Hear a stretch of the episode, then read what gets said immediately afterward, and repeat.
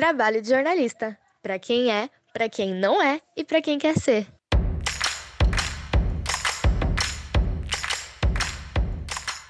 Os novos modelos e áreas de trabalho são assuntos sempre importantes e adquirem contornos especiais quando se fala em jornalismo. As novas tecnologias criaram outras funções e projetos no jornalismo, mas também alavancaram uma crise nos modelos de negócio do setor. Do ponto de vista dos jornalistas, os possíveis benefícios da tecnologia foram traduzidos também em redações cada vez menores e jornadas mais longas. Atualmente trabalha-se tanto e por tantos meios que fica quase impossível separar o trabalho de vida.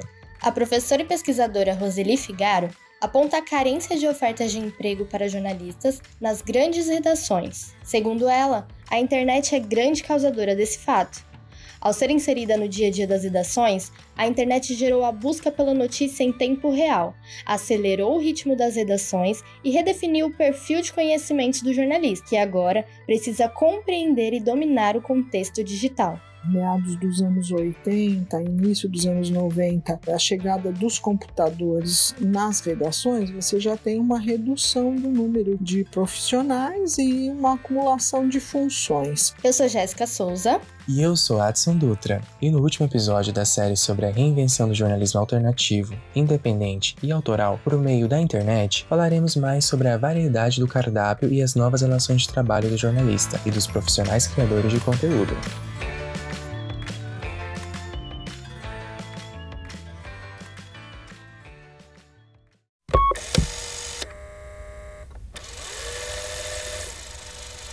A Academia do Jornalista oferece treinamentos para profissionais e estudantes por meio da internet. Um dos projetos lançados em outubro foi um treinamento para jornalistas atuarem como conteudistas profissionais de mídias sociais. Convidamos a idealizadora da proposta, Fernanda Félix, que é jornalista especialista em jornalismo digital e mídias sociais, para falar sobre esse campo de trabalho. Primeiro, deixar claro que a comunicação ela é um processo Independente de como você vai fazê-lo, é necessário que você tenha como resultado, o resultado positivo, claro, alcançar mais pessoas e assim levar de uma forma clara. A segunda vertente, que é justamente sobre a informação, é entender que você precisa informar qualquer tipo de assunto que seja novo para aquele receptor.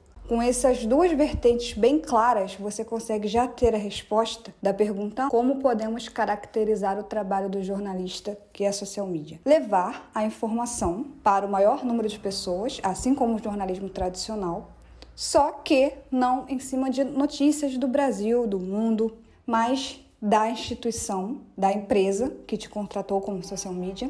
O tema é controverso pois expõe o debate sobre os limites de atuação do jornalista e do comunicador. Nós temos aí jornalistas migrando para essas áreas, mas eles estão fora da função deles, eles não são mais jornalistas. Essa é a opinião da pesquisadora Roseli Figaro, que estuda a comunicação. Mas há também quem pensa diferente, como Rafael Oriundo, do Academia do Jornalista. Olha, eu acho que o colega está redondamente enganado, com pouca visão empresarial, com pouca visão mercadológica e com pouca visão de futuro. Então, se um jornalista empreende, ele deixa de ser jornalista? Não, ele está usando o conhecimento dele com outro fim. Independentemente das opiniões e razões que justifiquem, muitos jornalistas estão migrando para outras áreas, principalmente para a comunicação e o marketing digital, podendo inclusive exercer de maneira independente as suas funções. Para falar sobre isso, convidamos duas social media independentes, as jornalistas Bruna Soma e Mayra Sartonato. Por algum tempo, ambas trabalharam na mídia convencional, passando a oferecer o serviço freelance como social media no último ano.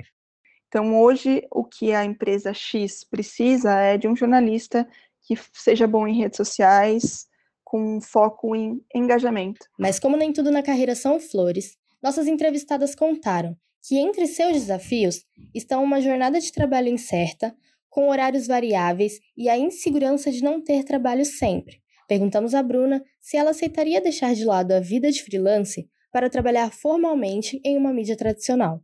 Sim, eu com certeza aceitaria. É, é uma segurança a mais que eu teria na vida, tanto na rotina também, sabe? Aquela coisa de você levantar e você saber que você tem um trabalho lá te esperando. Assim como o curso da vida, as profissões reinventam-se com as novas demandas e tendências a que são impostas, de acordo com a evolução da nossa sociedade.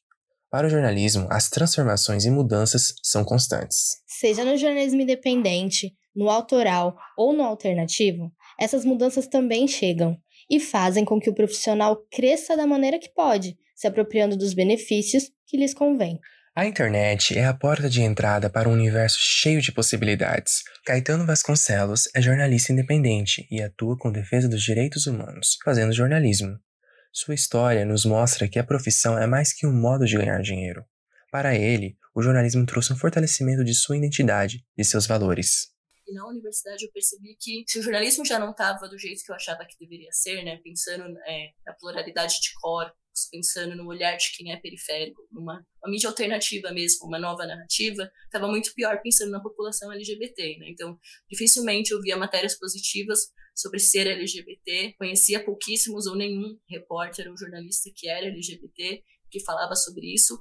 Então, ainda na universidade, eu comecei a pensar que eu deveria, então, usar esse, essa minha vivência enquanto um corpo LGBT e periférico para poder falar, então, de jornalismo. Que o jornalismo autoral, independente e alternativo tenha muita vida pela frente e se traduza em novas opções de trabalho e de conteúdo. Este podcast foi apresentado por Jéssica Souza e Adson Dutra, com edições de Gustavo Livino e orientação da professora Kátia La Sálvia. Obrigada por partilhar conosco seus pensamentos e seu tempo. Até breve!